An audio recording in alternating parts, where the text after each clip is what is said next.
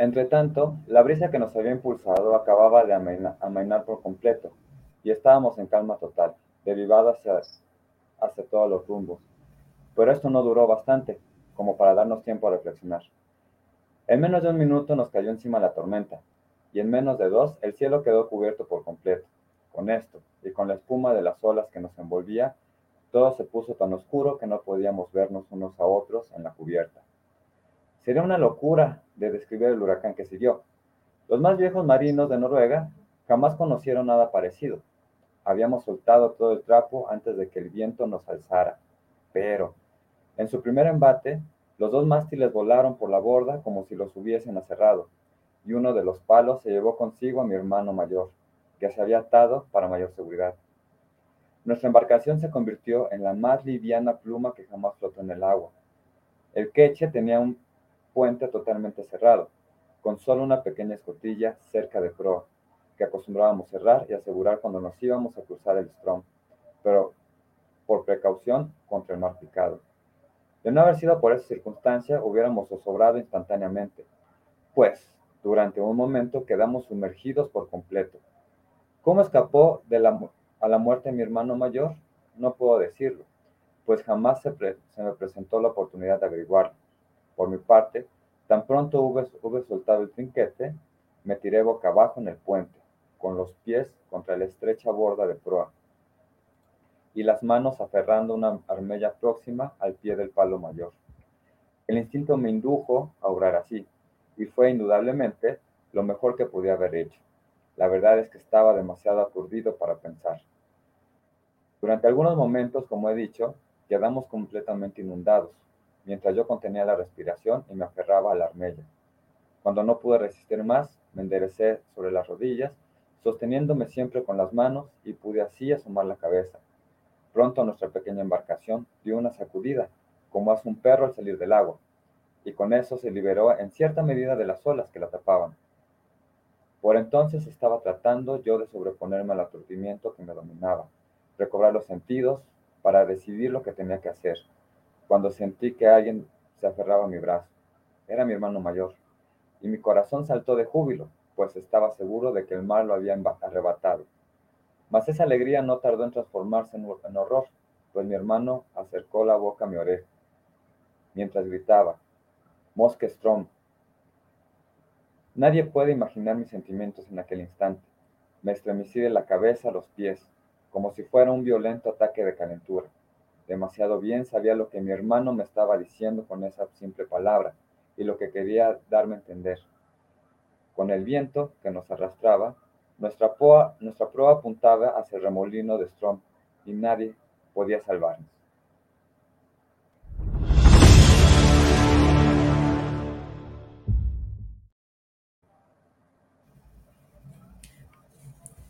Hola, hola, pues muy buenas noches a todos los que están comentando, a los que nos van a acompañar el día de hoy o también a los que después van a escuchar el programa. El día de hoy tenemos un programa, a mí me parece muy interesante, a mí me hizo rascarle por ahí a las muchas referencias que vinieron a mi mente, eh, también un poco porque creo yo que estos dos asuntillos que aunque aparecen en principio latinajos, que no sabemos eh, a qué se refieren, remiten a cosas que eh, creo que constantemente encontramos incluso en canciones, en poemas, en cuentos, en un chorro de lugares que, e incluso hasta en pintura, ¿no? En un montón de lugares que eh, a lo mejor distinguimos, pero que no sabíamos que se remonta a cuestiones que tienen que ver incluso con este lo, lo literario muy antiguo, ¿no? Ya veremos de dónde surge este, estos latinajos. ¿Cómo están, muchachos? Anda, Jules, adelante. Michelle anda en su locus terribilis, pero este, bueno, pues para, para explicar un poquito qué significan estas palabras, eh, nosotros seguramente hemos usado por lo menos los prefijos latinos, ¿no? Donde, bueno, sabemos que es locus amenus y locus terribilis. Locus tiene que ver con un lugar, ¿no? Como una locación, como una localidad. De ahí viene este primer, primer eh, latinajo, como diría, diría Sophie. Amenus, bueno, pues tiene que ver con un lugar ameno, ¿no? Con un lugar agradable en que podemos estar, ¿no? Pensemos en ese lugar agradable, que puede ser desde un lugar soleado, ¿no? Como las novelas bucólicas, en donde los pastores están allá en el campito, ¿no? Con el sol y las ovejitas, etcétera, etcétera, etcétera. Y del otro lado, en el, el lado contrario, tenemos el terribilis, ¿no? Que sería el lugar terrible, ese lugar que nos causa miedo, que nos causa malestar. ¿Cómo? Tenemos aquí nuestro fondo, ¿no? Lo pusimos por el locos terribilis. Entonces, eh, más o menos de eso va a tratar el programa de hoy, de lugares terribles y lugares agradables, lugares amenos en la literatura. También, ¿por qué no? Pues podemos arrancarnos un poquito con cine. Podrá ser, Lugares terribles en la literatura y lugares amenos, ¿no? Armoniosos. Eso es lo que vamos a ver el día de hoy. Igual también por ahí, eh, em, me, como menciona Sofía, a mí me costó un poquito de trabajo encontrar algunas cosas asociadas con lo terrible, tanto en mi haber como en el de las páginas de internet, pero em, encontré también otro término que es locuseremus, que se relaciona con el lugar yermo, ¿no? Como un sitio infértil. En este caso estamos hablando que los locus se relacionan a sitios y quisiera dar como las características un poco para ir ingresando y a partir de ahí ya nos vayamos a pues, los ejemplos, que, espero que, que, sí coincidan. Yo espero que los ejemplos que traigo coincidan. La verdad es que estoy un poco temerosa de eso, pero espero que, que también, igual si por aquí nos escriben en el chat, si tienen alguna referencia, si hay alguna lectura que asocian con lo que estamos presentando, pues bueno, lo escriban. Eh, el locus amenus, así como lo mencionó Julito, ahorita tiene características bastante armoniosas que eh, principalmente se dan en tres elementos. El elemento de la naturaleza, aparecen, aparecen las flores, las aves, pastos, prados, jardines, huertos, todo aquello donde nazca algo, porque la idea es relacionarlo sobre todo con la emoción amorosa o la intención amorosa o el discurso o la conversación o todo aquello que se pueda relacionar con el amor hasta incluir esos otros temas que también sabemos que se relacionan con lo erótico. No lo iba a dejar de mencionar. Entonces, eh, entonces se dan en la naturaleza también otro elemento particular es el agua, el agua que se presenta en forma de ríos, arroyos, fuentes, el agua que, también es un elemento, digamos, que se relaciona con la pureza, ¿no? Y todos estos simbolismos.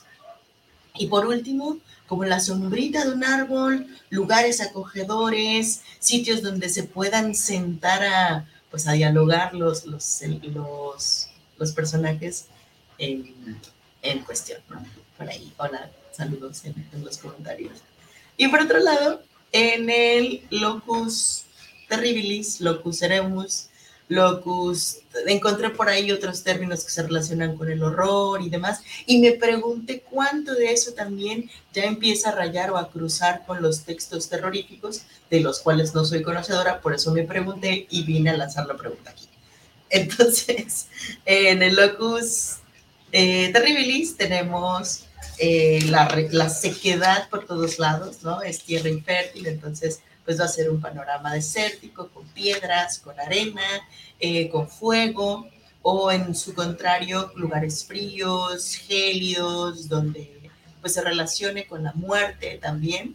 Y no necesariamente es la conversación entre dos personas, eh, sino que regularmente es como una persona en una lamentación, en un canto, en una reflexión, dentro de una meditación también, que pues no es, no es parecido al, locus amenus, porque en este caso la reflexión se da en un lugar idílico, en un lugar deseado, y el locus terribilis eh, se da pues casi, casi cercano al infierno.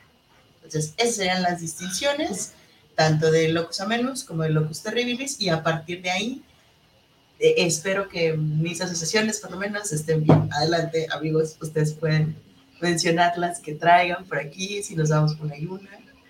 Igual también a mí me parece, eh, no sé si importante, pero al menos sí me parece eh, eh, interesante traer a cuenta que se trata de dos términos que se pusieron, digamos, muy en, uso, en, práctica, por ahí del, renacentismo, ¿no? En la poesía. Yo, yo inmediatamente cuando estuve buscando referencias y demás, son dos tópicos literarios que inmediatamente me remitieron más a la poesía, que a, la narrativa, por ejemplo, o al teatro. Sin embargo, hay que, resaltar que estos dos tópicos no solamente aparecen en la poesía, aunque eh, digamos que son, eh, es el sitio, es, el, es el, la forma, digamos, en donde estos tópicos se encuentran como en apogeo, ¿no? Eh, por allá del, del renacentismo, y pues por, eso viene el, el, asunto del latinajo, aunque, como les decía yo al, principio, ¿no?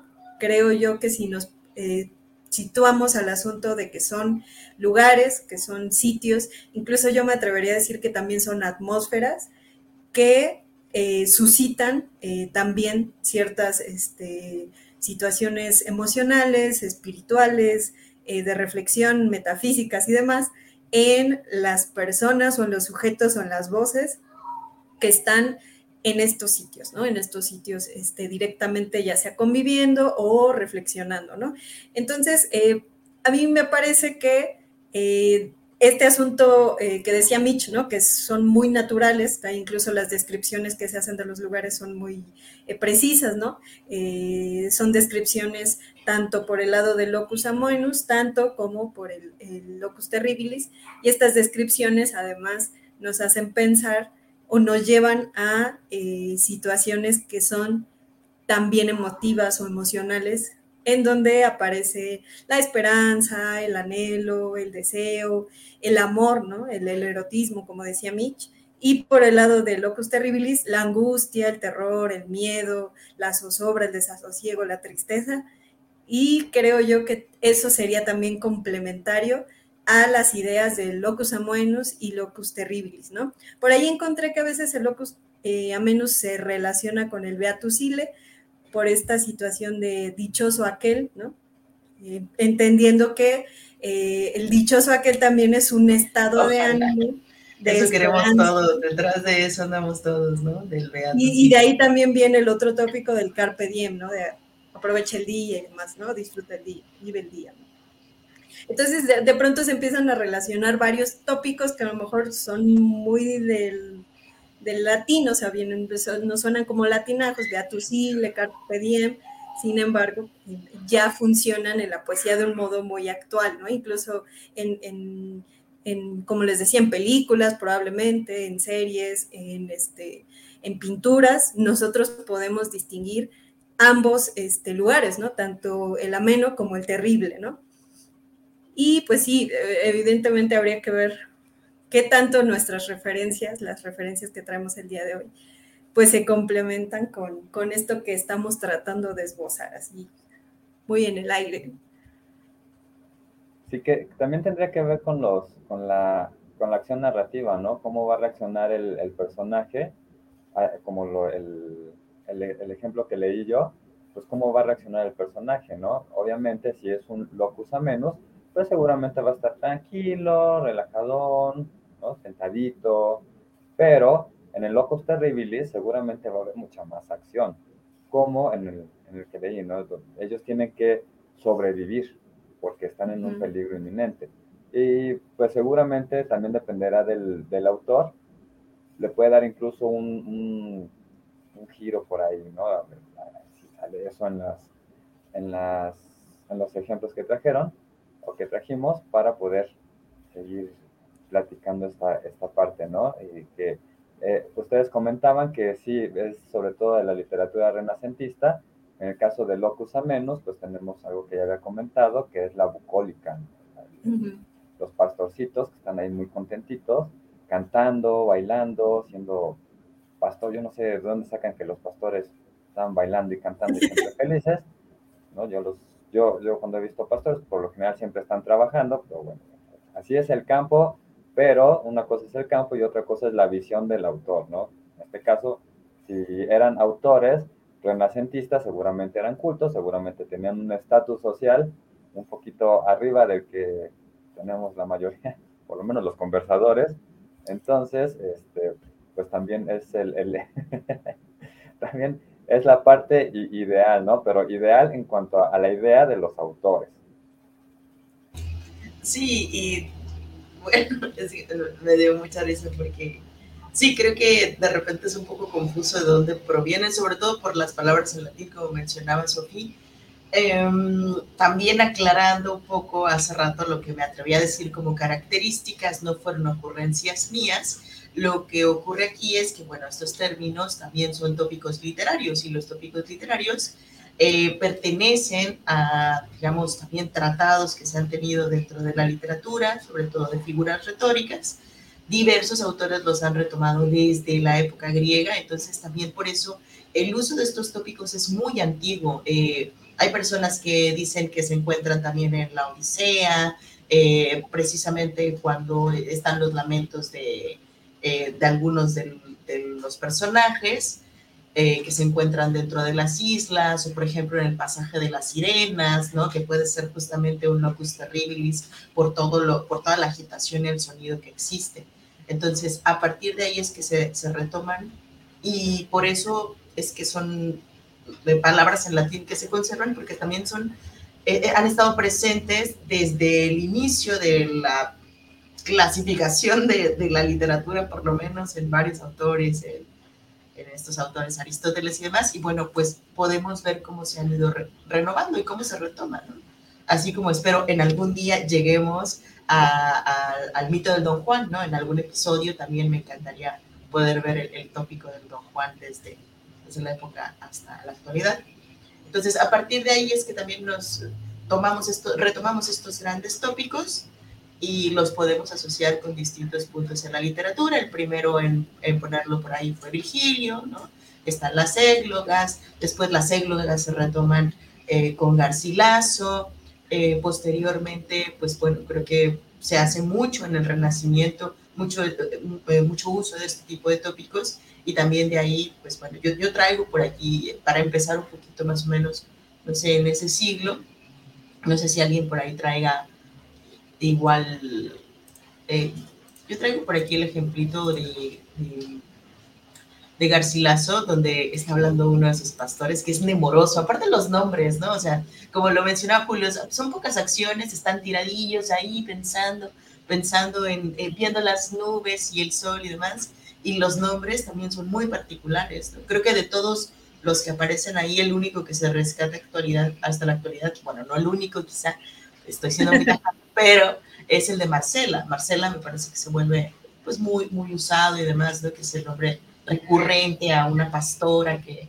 está enamorada de algún tipo y pues habla maravillas de él relacionándolo con la naturaleza. Entonces aparece aquí en la égloga de Garcilaso, en este, en este diálogo entre Nemoroso y Salicio, dice Nemoroso, saliendo de las ondas encendido, rayaba de los montes el altura el sol, cuando Salicio, recostado al pie de una alta haya, en la verdura por donde un agua clara con sonido atravesaba el fresco y verde prado, él, con canto acordado al rumor que sonaba del agua que pasaba, se quejaba tan dulce y blandamente como si no estuviera de allí ausente la que de su dolor culpa tenía, y así como presente, razonando con ella, le decía. Entonces, está como voz, ¿no? que es de Nemoroso, que está contando, y ahora sí empieza a hablar Salicio, y se da esta conversación entre, entre dos pastores, pastor y pastora, dos pastoras, ¿no? Ahí era como el intercambio, y de ahí pues surge uno de los grandes géneros que es la novela pastoril. Entonces, es, por ahí el primer ejemplo que pongo. Garcilaso, yo no quería quedar a deber a Garcilaso, así que ese es mi primer por delante. Eh, y ya, no sé si aprovechando un poco los siglos, pues si alguien quiera compartir algo de, eso mismo o vamos hacia adelante.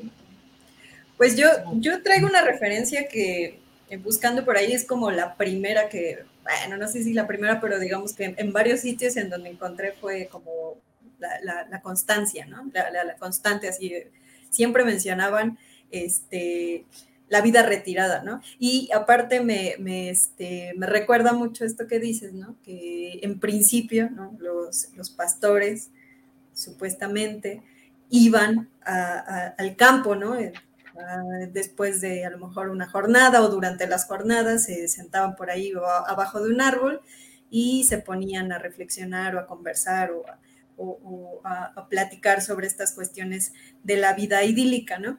Eh, y creo yo que esto también eh, va relacionado con el asunto de retirarse de, de una especie de atmósfera contraria, ¿no? Sería el campo también este sitio, este lugar idílico, este espacio propicio para tener este tipo de reflexiones, ¿no? Y en este sentido, el campo empieza a ser como, ay, ¿no? Lo ideal, la naturaleza, eh, digamos, en su apogeo, el aire, las hojas.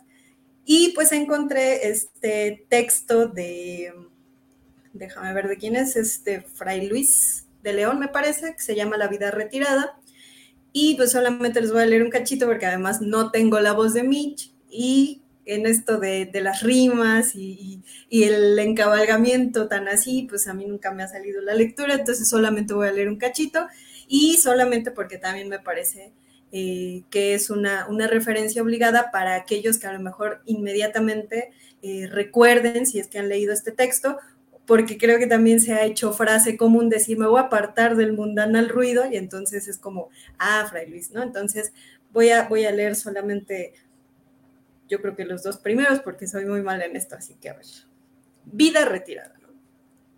Qué descansada vida la del que huye el mundanal ruido y sigue la escondida senda por donde han ido los pocos sabios que en el mundo han sido que no le enturbia el pecho de los soberbios grandes el Estado, ni del dorado techo se admira fabricado, del sabio moro en jaspe sustentado.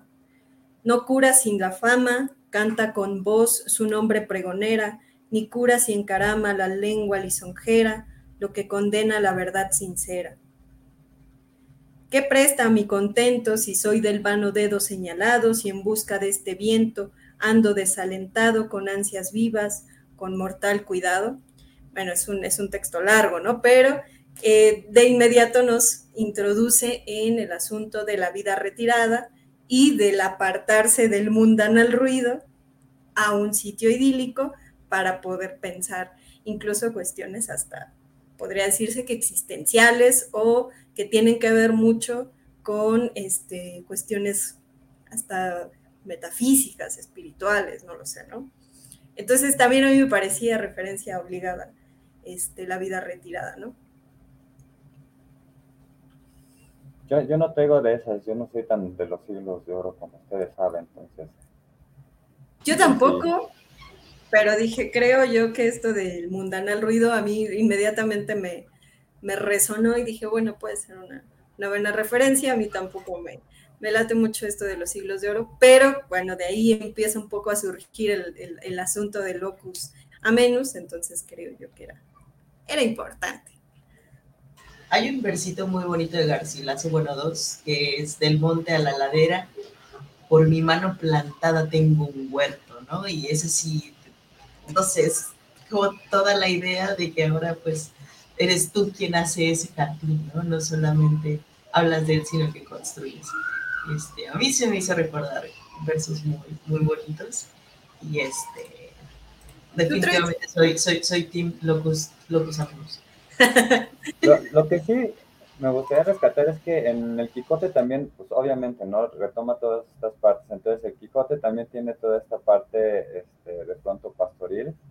Eh, donde no me acuerdo. Ay. Sale Teodora. Teodora es este, la que se la que está descrita como de forma muy renacentista, donde desde los pies a la cabeza empiezan a... Sí, esa parte, a mí me encanta esa parte. sí, sí, sí. sí. a ver, pero cuéntanos un poquito de esa, porque a mí se me fue.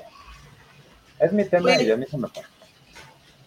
Es que recuerdo que eran dos pastores, es como una especie de, de, una obra de teatro dentro de, bueno, de un personaje muy teatral dentro del Quijote, eh, no recuerdo exactamente ahorita los capítulos, ¿no? Donde se encuentra, pues, una pastora Teodora que huye como en traje de hombre, pues es, un tópico también, ¿no?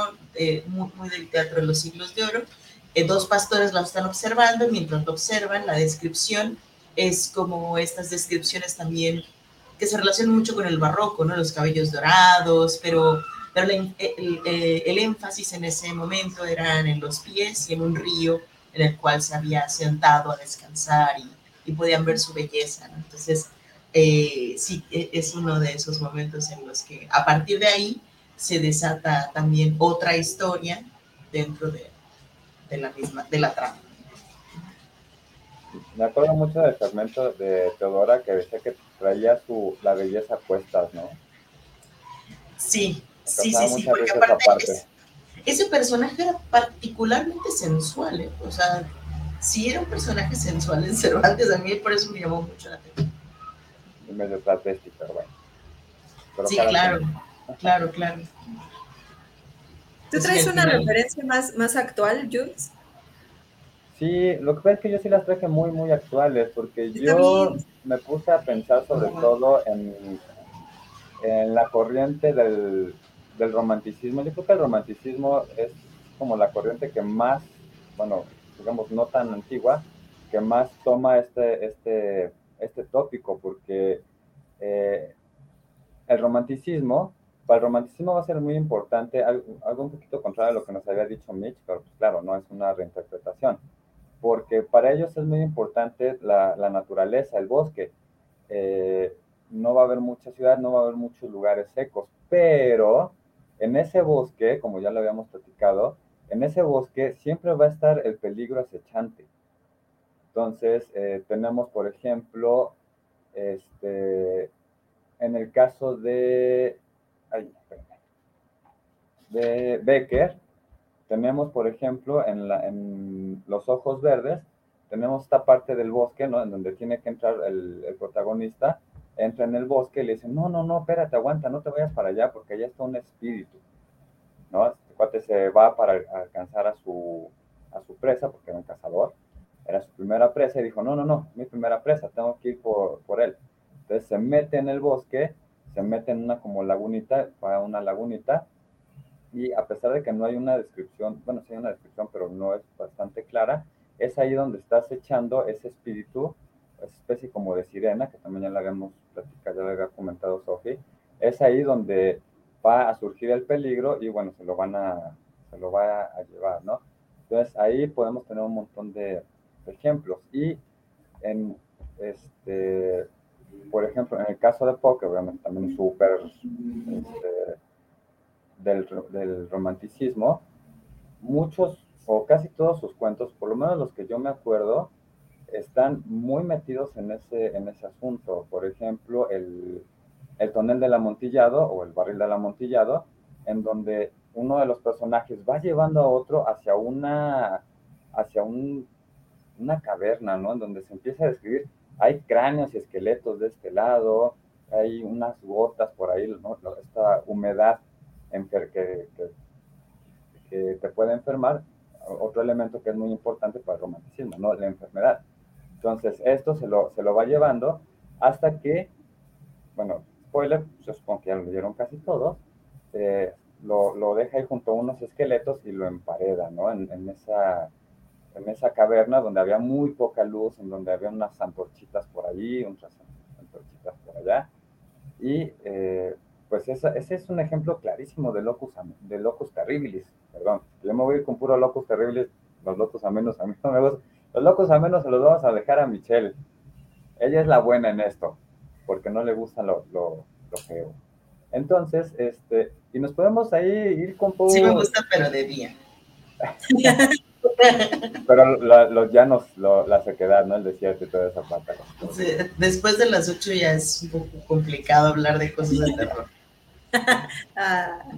Tenemos, por ejemplo, este, el descenso del, del Malestro, ¿no? Este fragmento que leí, en donde es, están en un barco, ¿no? Se meten a un, a un eh, remolino en el agua, se los lleva hacia abajo, y bueno, tienen que, que sobrevivir y tenemos, por ejemplo, la caída de la casa de Usher, ¿no? Toda la casa se convierte en, una, en un paralelo de la podredumbre o de la muerte, Entonces ahí tenemos un montón, en, el romanticismo tenemos un montón de lugares, sí. Entonces si a ustedes les gusta el terror, les gusta toda esta parte siniestra, ¿no? Toda esta parte del locus terribilis, eh, agárrense a los autores eh, del romanticismo. También, eh, también quería platicar un poquito, bueno, a lo mejor ahorita en literatura, ¿no? Me gustaría también que habláramos un poquito de cine y música. Sí, sí, sí, porque como, veíamos al inicio, ¿no? O sea, pareciera que son tópicos literarios en principio, pero que digamos que el espacio siempre ha sido muy importante en la generación de narraciones, ¿no? Y entonces las narraciones las podemos encontrar incluso, o, las historias las podemos encontrar incluso en cuestiones visuales, ¿no? Entonces también, por ejemplo, cuando estaba yo eh, buscando esto, también recordé algunas este, pinturas, ¿no? O, o, series o películas, ¿no? Entonces, pareciera ser que son tópicos específicamente literarios, pero que creo que si nos empezamos a a, ir hacia otros ámbitos, podemos encontrar también estos espacios tanto a menos como terribles en un montón de, lugares, ¿no? Sí, porque permiten que las temáticas puedan ser diversas, ¿no? En este caso, estos tópicos surgen de la forma clásica, pero la manera de retomarlos es lo que también permite que se agreguen o que esos elementos se intervengan, ¿no? Pienso, yo pensé eh, eh, en el Locus Terribilis de inmediato en Hitchcock, o sea, pensé en estas eh, imágenes que se formaban también por sombras, ¿no? O sea, como por, por estos elementos naturales de los árboles, ¿no? Mucho de incluso el, las primeras muestras como de cine, todo lo que se hizo al inicio del cine también. Perdón el ruido, chicos, voy a cerrar. Estos locos terribles.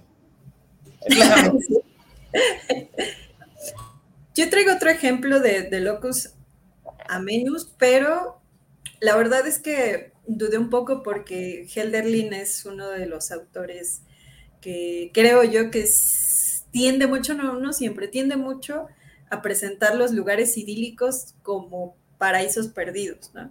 Por este asunto de la patria, por, por reflexiones que tiene respecto a algo que ya se perdió y que pareciera ser un paraíso antes, en la infancia, por ejemplo, un paraíso este, en donde sí se podía respirar la paz, ¿no? Entonces, a mí, la verdad, Helderlin, cuando leo este tipo de, textos en donde hace descripciones sobre los locus amenus, de pronto viene un, quiebre como, bueno, eso era antes, ¿no?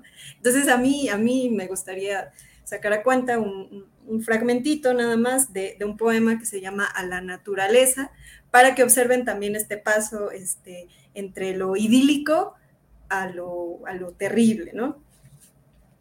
Bueno, dice, en tiempos en que mi corazón aún se volvía hacia el cielo, como si pudiera oír esta voz mía, cuando los astros eran para mí hermanos, y en la, en la primavera sonaba la voz melodiosa de Dios, cuando bastaba con que una brisa recorriese los bosques para que en mi silenciosa emoción se despertara tu espíritu, espíritu de júbilo. Oh, aquello era la edad de oro.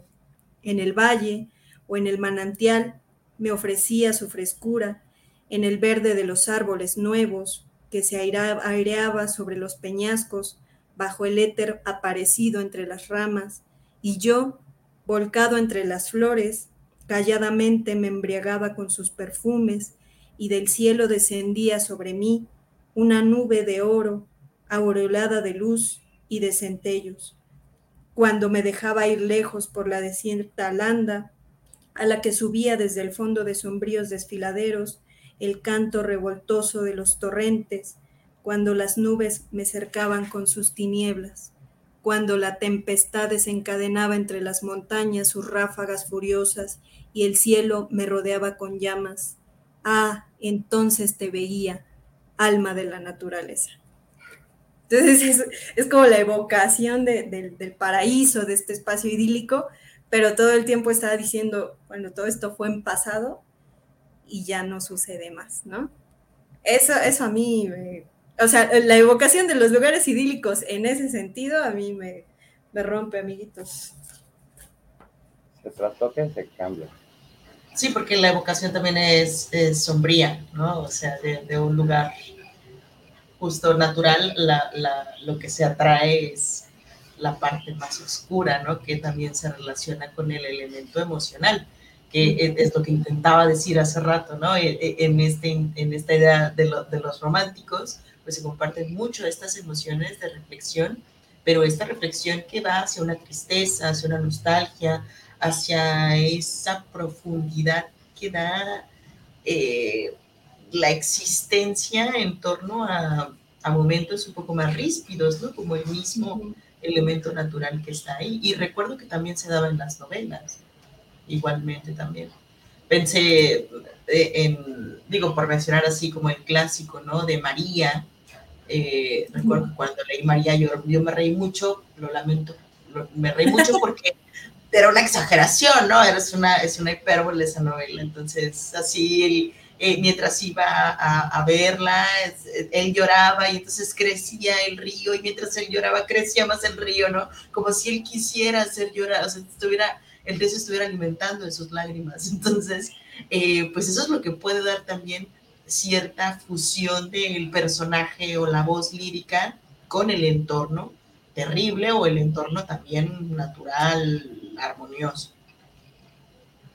Ahí, fíjate que ahorita que estábamos pensando en el locus, en este caso Terribilis, como un, no un lugar, no como un espacio, sino como un algo más, digamos, personal, algo más subjetivo. Hay una novela de Juan Marcé que se llama El embrujo de Shanghái. No es muy conocida, de hecho también hay una película, pero no la he visto porque no la encuentro este, en, donde, en donde se habla de la nostalgia del futuro.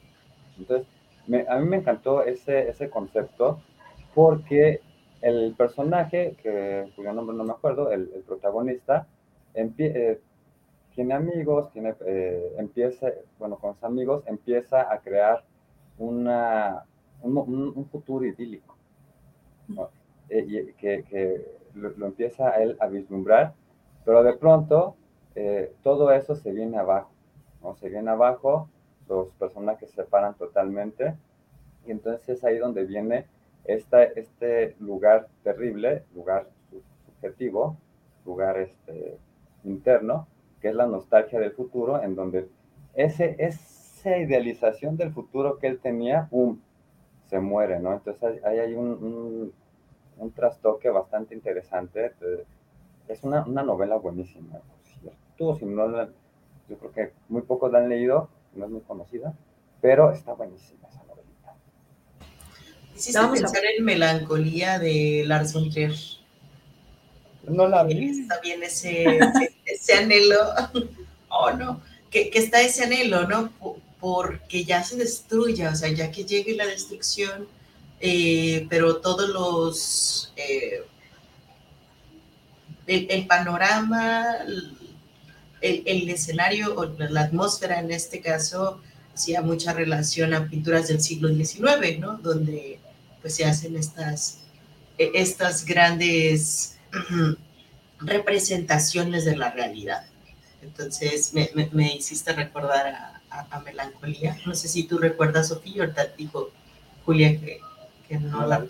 No la vi, pero sí me sorprende que hayas visto una película de Lars von a mí me gusta mucho, Pero debía, todo debía. Está, está, bueno esto que están diciendo porque pensamos a lo mejor también que los locus amenus y los locus terribles son lugares físicos, ¿no? O sea, que son lugares de la naturaleza directamente, eh, que, puedo, que, que, ya sea una voz lírica, un sujeto lírico, un personaje protagonista, no lo sé, puede eh, entrar en contacto directo con esto, ¿no? Pero estaba pensando ahorita que estaban diciendo esto, que también puede ser un lugar ameno, un lugar terrible, eh, el sueño, ¿no? Por ejemplo, en el sueño se refleja, digamos, todo, este cúmulo de imágenes que pueden remitir al deseo, ya sea como un deseo cumplido o como un deseo frustrado, pero creo que también pueden llevar ahí situaciones de locus amenus y locus terribilis, ¿no? Los sueños, este, eh, las, las, alucinaciones, ¿no? Ahora que también Julio hablaba del romanticismo y de Becker, este, pensaba en, las alucinaciones, ¿no? Este, pensaba también en...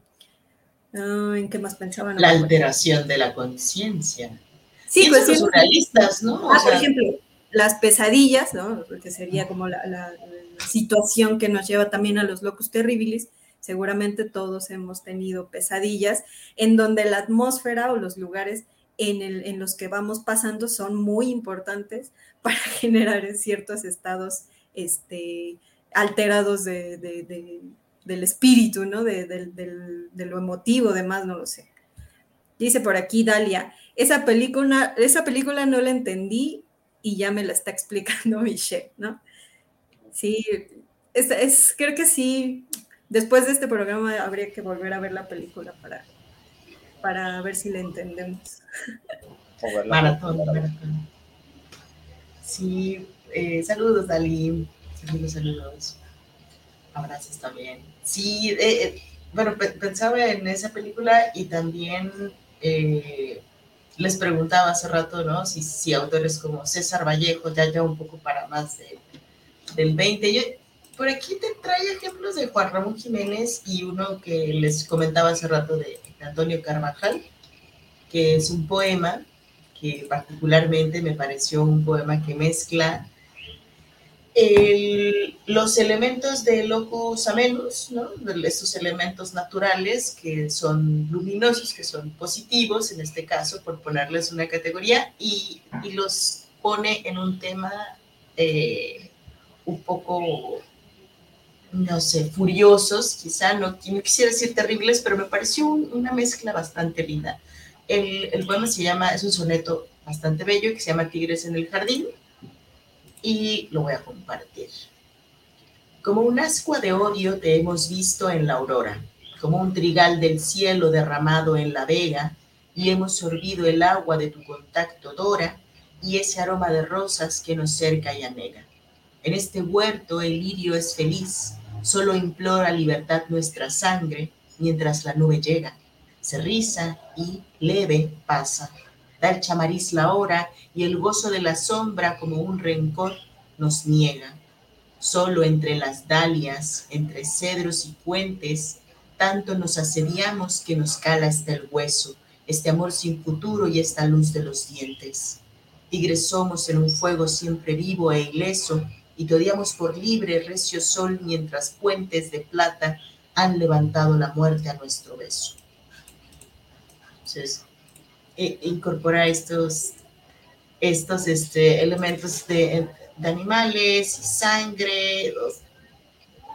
Pensé en otros elementos también por ahí de, otros autores que incorporan animales, pero creo que ya iría a, a otra cosa. Pero las alimañas, las serpientes también me llevaron a este otro poema de Mistral, que es como una maldición. No sé si recuerdan que alguna vez también lo mencionamos, que es Dios lo quiera y que le dice al, es una voz, ¿no? Que le está diciendo que, que, y, brotarán víboras de la tierra, si no, algo así como si no pronuncias mi nombre. Entonces, esta aparición de los animales para, para enardecer más la situación o para mencionar esta furia y más creo que pudieran acercarse. Esas son las dudas que yo traía de mis ejemplos, pero ahí está este, este poema y también pues ese por ahí de Mistral que si quieren ahorita les pongo el ejemplo. Ya, yo, son como, ahorita voy a empezar ya a dar mis referencias actuales. ¿Tus referencias qué dices?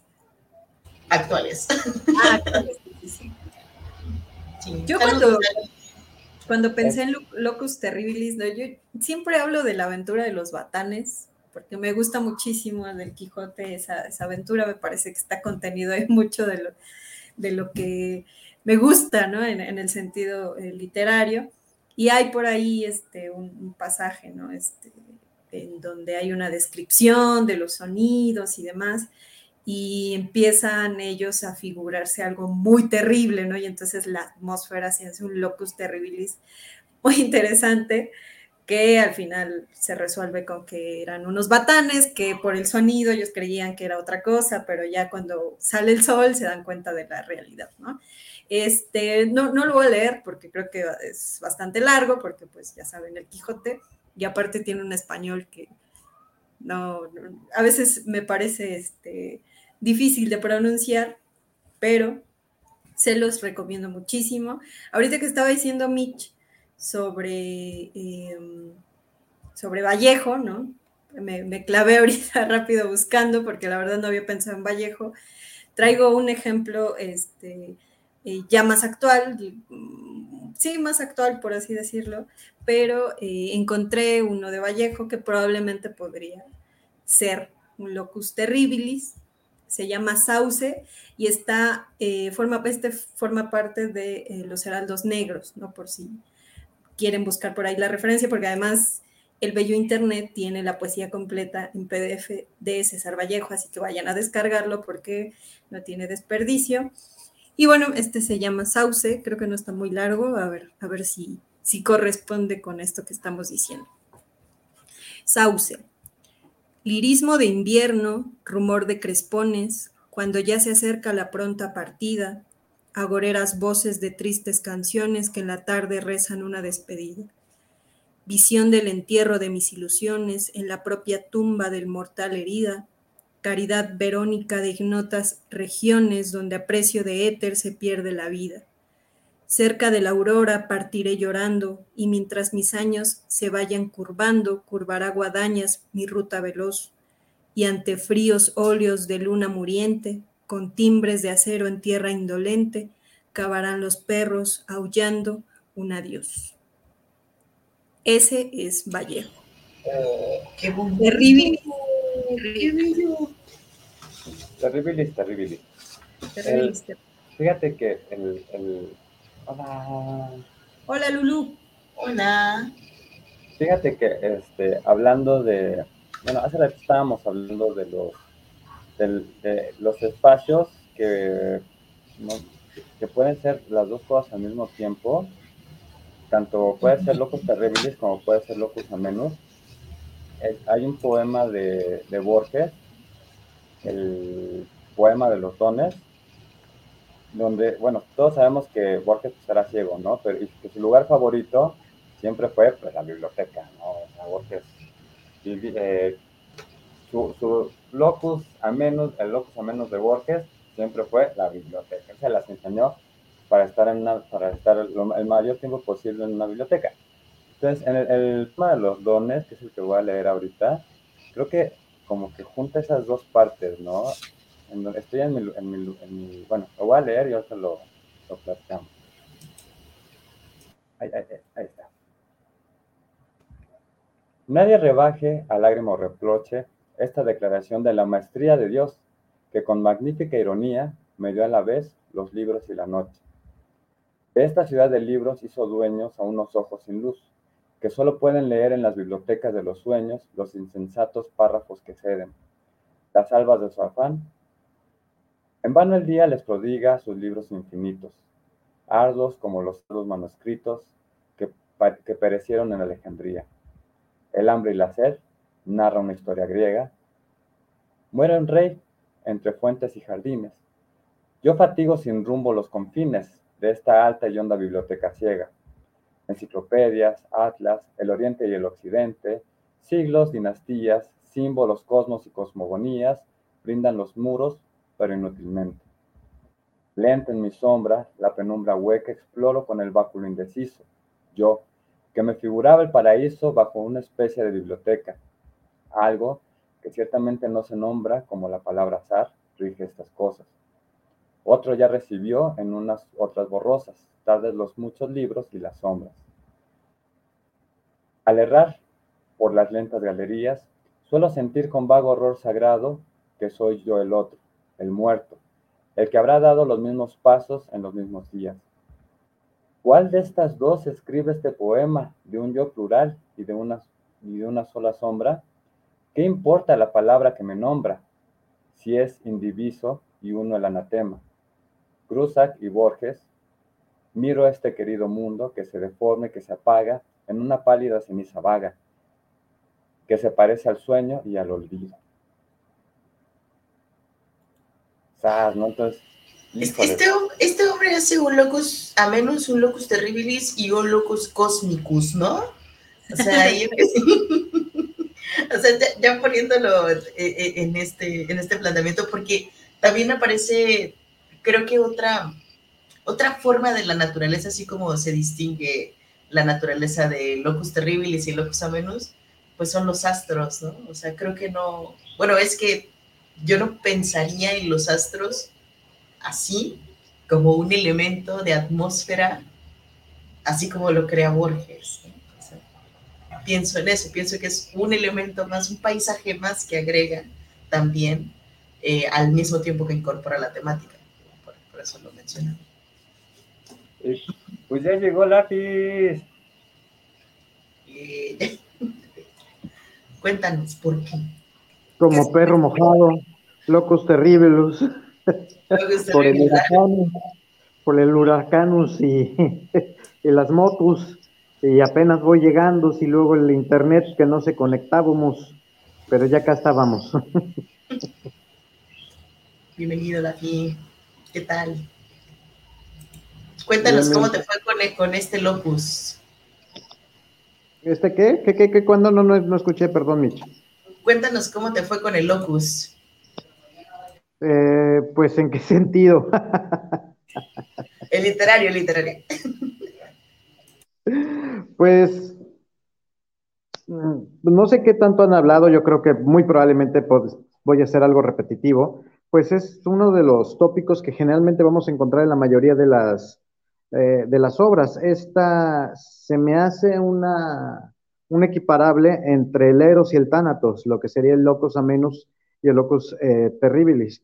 En mayor o menor grado, a lo mejor, eh, y quizá expulgando o, rascando esta parte de, no sé, como ponerlo de una parte muy, muy este, arrabalera, muy, muy en, el, en el ámbito en el que yo me muevo, o sea, no, no siendo eh, los gran, el grande maestro como son cualquiera de ustedes tres, sino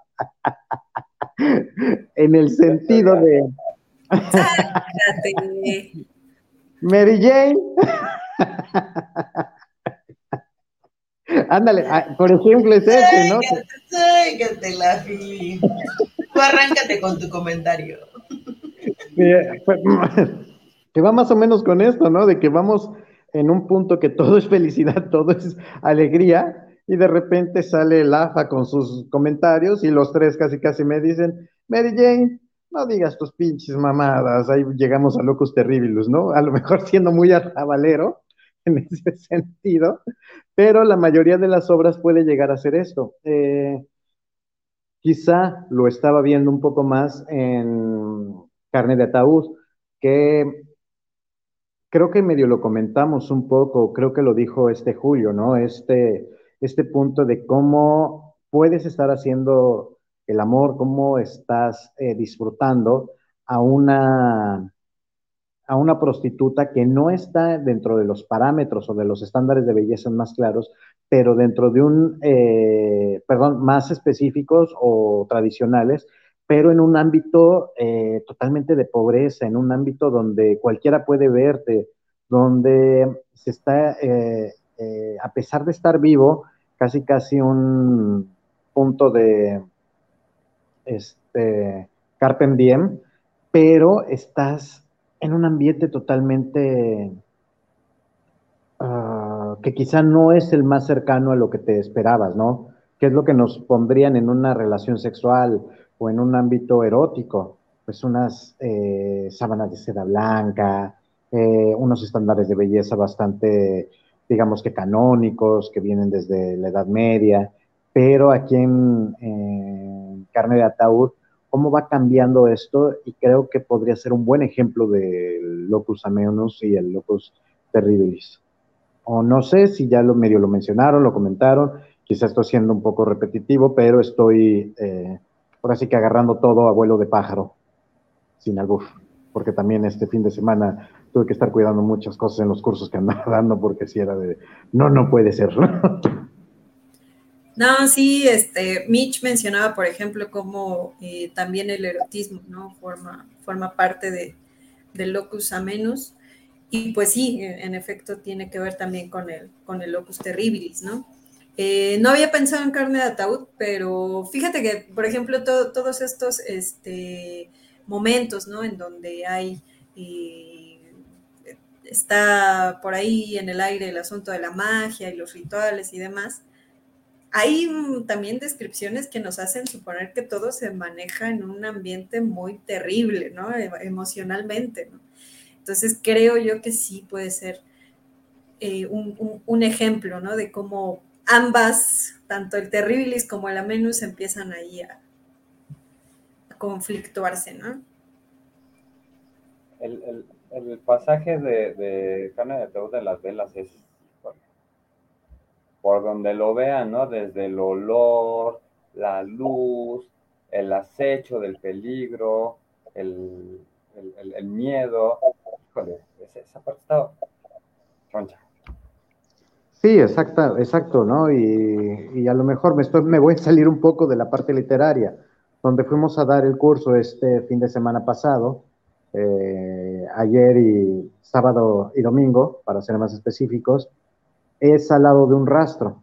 Y de repente estás haciendo simulaciones de prehospitalario, donde a lo mejor hay sangre, y de repente que te llegue ese olor, literalmente ese olor a muerte, o quizá llegar a escuchar cómo están matando a, los cerros, pues también te empieza a crear otro, otro ambiente como de, ay, en una de esas sí me vuelvo a hacer otra vez este, vegetariano, aunque sea un par de meses, porque te, te llega, llega a impactar. Y no, no lo digo, ahora sí que parezca lo que parezca, ahora sí no lo digo en una forma este, irónica o sarcástica, pero sí te va envolviendo eh, ese medio ambiente. Eh, muchas de las novelas o quizá de los cuentos descriptivos que a mí me gustan mucho es, eh, volvemos a, algunos de, los consentidos, ¿no? De apunte gótico. ¿Cómo te va la atmósfera transformando para que sea este locus eh, terribilis? O pues obviamente la parte de Poe, de Lovecraft, cómo va, va manejando el ambiente para que llegues a sentir esa desesperación o te llegues a identificar, te sientas dentro del cuento, o este, la gallina degollada, como, como los niños empiezan a, inyectarse de sangre los ojos, cómo están eh, excitados eh, en la muerte, y también es esa relación que mientras para unos es un locus ameunus, que sería para los niños eh, del cuento de Quiroga, pues para para cualquier persona, o tú como lector podrías estar eh, pasándolo a locos terribles. Fíjate que yo estuve pensando en Quiroga, este, estaba buscando una referencia de Quiroga, pero a mí los cuentos de Quiroga, sobre todo los cuentos de la selva, más que Locus Terribilis, bueno, excepto esto que tú estás comentando, más, más los, los de la selva, ¿no? Los que tienen que ver con animales, eh, incluso aunque hay muerte para algunos personajes este, humanos, ¿no? Como la, miel silvestre o eh, algunos pasajes de Anaconda y el regreso de Anaconda, más bien a mí se me como más del estilo, el no terrible, sino como, como natural, ¿no? Como es peligroso porque es natural.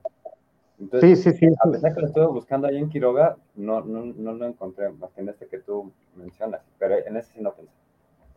Sí, no, y a lo mejor en estos cuentos más de, de muerte que, que, hablamos de Quiroga, eh, podemos encontrar mucho más ejemplos de Locus Terribilis, al igual que eh, y con Amparo Dávila, por ejemplo, ¿no? El huésped. O sea, el huésped sería un claro ejemplo de un Locus Terribilis y cómo va afectando a, todos en, ese, en ese caso. Y Quiroga creo que lo manejaba en, los cuentos muy específicos con los que me gustan más a mí, por algo me gustan. creo que, se, que lo manejan, eh, lo maneja muy bien eh, este, este, este ámbito.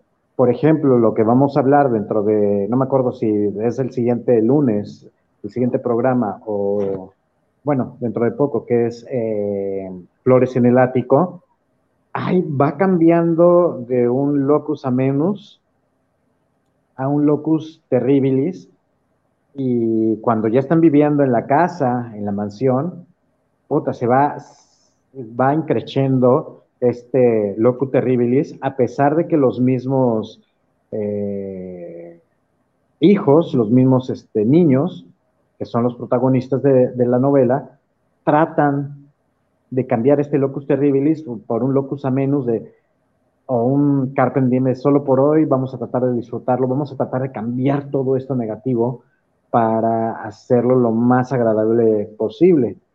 Que pues un niño de 15 años, una de 12 y unos gemelos de 4 y 5, de 4 o 5 años es un poco complicado. Mitch, creo que tú tenías una referencia igual más actual. No sé si. Mm, pues no sé si más actual. Pues no, solo, solo iba a comentar lo de Mistral un poquito por este, este Locus Terribilis que me parece un contraste eh, dentro de su obra poética, ¿no? Un contraste pues no sé, pienso en los piecitos y las risas de los niños, a este que es un poema con, mucha fuerza, ¿no? Aquí se atraen las figuras nuevamente naturales para darle mucha más fuerza al discurso que es eh, como una especie de queja, que creo que también es otra caracterización de, de Locus Terribilis, que recuerdo que es una queja, que, tiene lamento, que tiene tragedia, ¿no? Como lo mencionaba Lapa, el Lapa se vuelve un poco más crítico, un poco más caótico ya conforme va avanzando. Entonces aquí menciona, em, el mundo fue más hermoso desde que me hiciste aliada, cuando junto de un espino nos quedamos sin palabras, y el amor como el espino nos traspasó de fragancia, pero te va a brotar víboras la tierra si vendes mi alma, baldías del hijo rompo mis rodillas desoladas, se apaga Cristo en mi pecho y la puerta de mi casa. Quiebro la mano a la, al mendigo y avienta la tribulada. Beso que tu boca entregue, a mis oídos alcanzan, porque tus grutas profundas me devuelven tus palabras. Y otra vez el polvo de los senderos guarda tu olor en tus plantas, el olor de tus plantas, y oteándolas como un ciervo te sigo por las montañas. Por ejemplo, no es la imagen de un ciervo manso, del ciervo, eh, eh, el, el, manso corderito, ¿no? Que uno va a ir y tocar, eh, sino que este, este ciervo es el que se encarga de oler las pisadas del amado para decirle a ella, chismearle pues dónde se encuentra, y es, es una especie de, a mí me parece una especie de maldición, ¿no? Como una maldición que también se le hace porque esa maldición o cosa irónica, pues proviene de Dios. Dios lo quiere, se llama el poema, entonces a partir de ahí también creo que se usa esta figura del Edén, ¿no? que es la, de los animales, la de eh, el agua, el arroyo, el viento. Eh, se me olvidó en la, al inicio cuando mencionaba las características, el viento, la brisa, todo eso que, que puede ser en los dos sentidos, ¿no? Tanto el viento eh, benevolente como ese viento del, eh, decían los españoles, el viento del norte o el viento del sur que llega frío y te pega, ¿no? O sea, que es un viento helado que te rompe la mejilla. Entonces, a partir de ahí eh, veo que hay distintos... no los veo. No los veo. Ahí está. A partir de ahí veo que digo, ¿por qué me estoy viendo a mí? a partir de ahí es que veo que, que Gabriela Mistral pues coloca esos elementos, me agrada que sea una especie de maldición, pero una maldición en nombre de Dios, ¿no? Porque pues tú juras estar conmigo y ahora las víboras van a brotar de la tierra si te vas.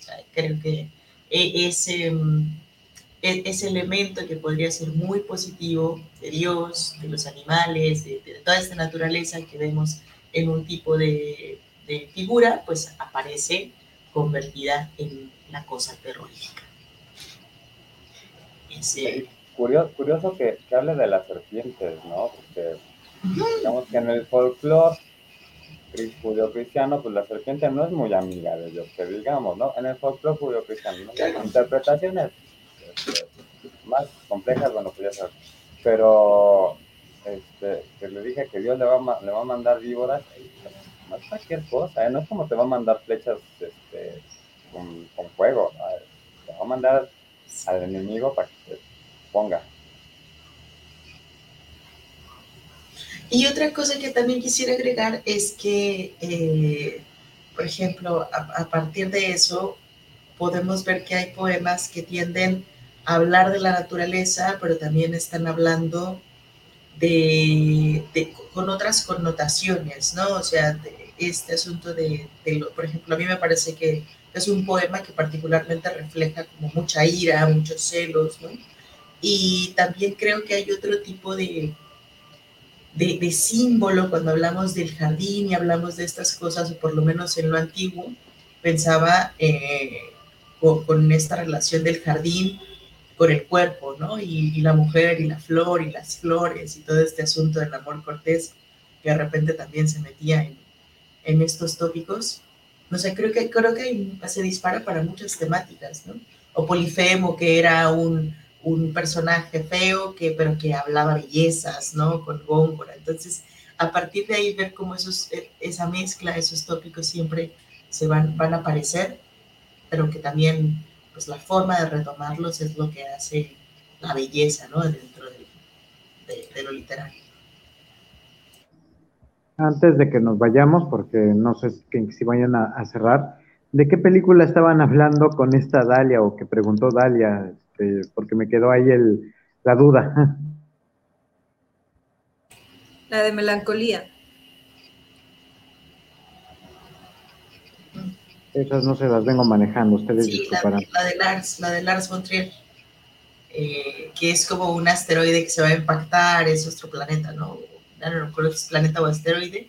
Están esperando ese... Es que Julio estaba hablando de, del deseo del futuro, ¿no? De, de, este, de esta idealización del futuro. Entonces mencioné que melancolía, pues, no es como una idealización, pero sí es un deseo de que eso que anhelas venga porque va a detonar muchas cosas y aparece también en el ambiente, pues un ambiente muy natural, ¿no? Este, este ambiente natural que es oscuro y se invierte otra vez, o sea, el ambiente natural que no provoca la felicidad, sino que da ahora pues los elementos contrarios al personaje o, o a las voces. Ok, ok, gracias, gracias, gracias. Pues yo creo que ahora sí ya podemos empezar a cerrar porque de referencias no paramos, ¿eh? Creo yo que eh, es un tema que da para muchísimo. Creo yo que, que, como decíamos también al inicio, no solamente está en lo literario, está también en las películas, en las series, en la música, dijo por ahí Julio, que creo que también hubiera estado interesante saber eh, a lo mejor algunas referencias. También igual si les, les gustó el tema pueden pedir por ahí una segunda parte, puede ser que algo podemos dispararnos hacia la pintura, hacia, la, hacia las películas, este, hacia las series, este, y pues estaría interesante, ¿no? Porque a pesar de que son tópicos literarios, los podemos encontrar con mucha facilidad en otros discursos, ¿no? Entonces yo creo que da para mucho más el, el, el tema. A ver, así rapidísimo. Canción con locos a menos que recuerden. Para despedirnos, amigos. Ay, la se trabó. Con razón dije, está demasiado sonriente, se trabó sonriendo. No sé. Tendría que pensarlo. Lo, que se me viene a la cabeza es lo de la alegría, pero no, no estoy muy segura. No, más, más populachón, amigos, para despedirnos. Algo así como, como alguna salsa que describa, no sé. Una... Ay, bueno, es que tú, tú, tú eres tropical. Ah, ah, sí es cierto que sus referencias son, ah, sus referencias musicales son muy cultas, sí es cierto. No, no, no, no, me refiero a que yo no conozco de salsas y cosas por el estilo. Pero sí está interesante la, la pregunta. ¿No? Pienso, bueno, ya. Bien, vamos a despedirnos, amigos. la pues está pensando. La pues, la pues se quedó pensando. Podría ser peor aspera de Haga, por ejemplo, no sé. ¿Cuál? Fair as Fair de Haggard, o también algunas canciones como de The Who, hablando del, del gran triunfo del, de lo que era en su momento eh, Genghis Khan y todo su reinado, por ejemplo. Podría llegar a ser, ahorita ya que me pusiste a pensar, dije, mm, podría ser. Este, otras, a lo mejor, no sé, no, la, la, la mayoría de Trova y la, la mayoría, este, November Rain, creo que sería más para Locus Terribilis y, y todo eso, así que sí es un poco más complicado lo de Locus a menos en la música. Locus Lamentus. Hay, hay una canción este, de Within Temptation, se llama eh, Mother Earth, y no sé si es Locus a menos, pero sí habla como de la tierra como una madre que, que de cierta manera te protege, ¿no? Que puede reiniciar, pero pues tú puedes estar ahí, estar bien ahí. Algo así más o menos, se llama Mother Earth, pero no, no, no sé si es 100% esa parte. Porque no me acuerdo muy bien de la letra. Nos lo vamos a llevar de tarea. Sí. Pues ya, igual nosotros proponemos nuestra segunda parte. ¿Qué caray? Dile like solamente si aprueba esta segunda parte. Sí, a ver, yo yo- para yo- cerrar, sí, quería mencionar que Julio- justamente Julio empezara para mencionar también por qué eligió este tema, porque eso no lo mencionó. Él fue el que eligió este tema esta vez. Sí, para cerrar. Este, pues no sé, la verdad es que me quedé como con, eh, fue lo, como lo que se me ocurrió, dije, no, o sea, no tengo realmente una, una razón, este, fue como, me gustaría platicar de, de ese tema, pues algo que más, que me pareció muy interesante, sobre todo la parte de Locus Terribilis, ¿no? Este, Locos a menos, pues ya ven que no se los vine manejando muy chido, sorry, soy un poquito más, este, pesimista, no en el sentido filosófico, sino en el sentido emocional, entonces, pues, este, y estético, ¿no? Esta parte estética de Locus Terribilis a mí siempre me ha gustado muchísimo. Y bueno, para cerrar, eh, no sé, tengo dos ideas. Bueno, la literatura mexicana, sobre todo la generación de la, ruptura y más para acá, siglo XX, está llena de locus terribilis, ¿no? Este, estaba pensando, hace rato estábamos platicando, Lubina, por ejemplo, eh, Pedro Páramo, eh, Comala, que es un lugar infernal, ¿no? De plano es, Comala es el infierno, entonces no puede haber un peor lugar para estar que el infierno. Entonces, este, eh, también habíamos platicado alguna vez de Aura, la casa donde se desarrollan las acciones de Aura, también siempre tiene ese halo de misterio, pero al mismo tiempo de terror, pero al mismo tiempo de brujería, pero al mismo tiempo ¿no? de muerte. Entonces, también yo lo, se los vengo manejando con ese, en ese sentido.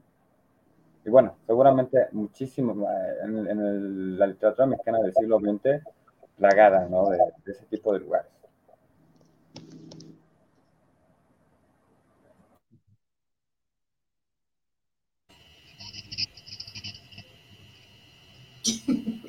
Bueno, yo, yo, yo me despido, yo, yo, yo también me despido. Le, le muteamos estos, estos minutos. Pensé que alguno de ustedes iba, iba a continuar, pero creo que, bueno, la, la, la, variedad de, de, este tipo de espacios se puede presentar también dependiendo de los estilos, dependiendo de los autores, de los géneros. A mí me interesó mucho que de verdad es, o sea, se puede se pueden encontrar incluso fragmentos de este tipo de tópico en casi cualquier texto largo, ¿no? Porque también es parte, como lo mencionábamos al inicio, de considerar las atmósferas. Pienso que en el siglo XX también está muy colmado porque se crean distintas situaciones a partir de eso y lo fantástico también es otro, es otro elemento que se agrega para establecer ciertos, ciertos espacios. Entonces, eh, me parece que este es un tema sumamente amplio, eso me gustó mucho, creo que es como lo que hablábamos de ciertas temáticas en las canciones. Y, y, sí, yo, a mí sí me gustaría seguir hablando acerca de este reconocimiento de ciertas ideas. Les comentaba Lafa al inicio que estaría muy padre ya hacer el seguimiento del mito del Don Juan, donde podemos observar también los Don Juanes y poco a poco ir incorporando pues más cuestiones de, de, música, de, de, otro tipo de referencias, un poco para enriquecer, pero también para relajar, ¿no? El, el ánimo. Entonces, pues es eso. A mí me deja pensando muchísimo, me agradó el tema, me recordó textos que hace mucho tiempo que tampoco regresaba a ellos y muy clásicos porque también me, me agrada eso. Entonces, pues gracias Julio y chicos que nos están escuchando, chicas, gracias por escucharnos. Gracias a todas las personas por ahí que nos están viendo, tanto en Facebook como en YouTube. Nos vemos la próxima semana. Cuídense mucho. Chao, chao. Chao. Gracias.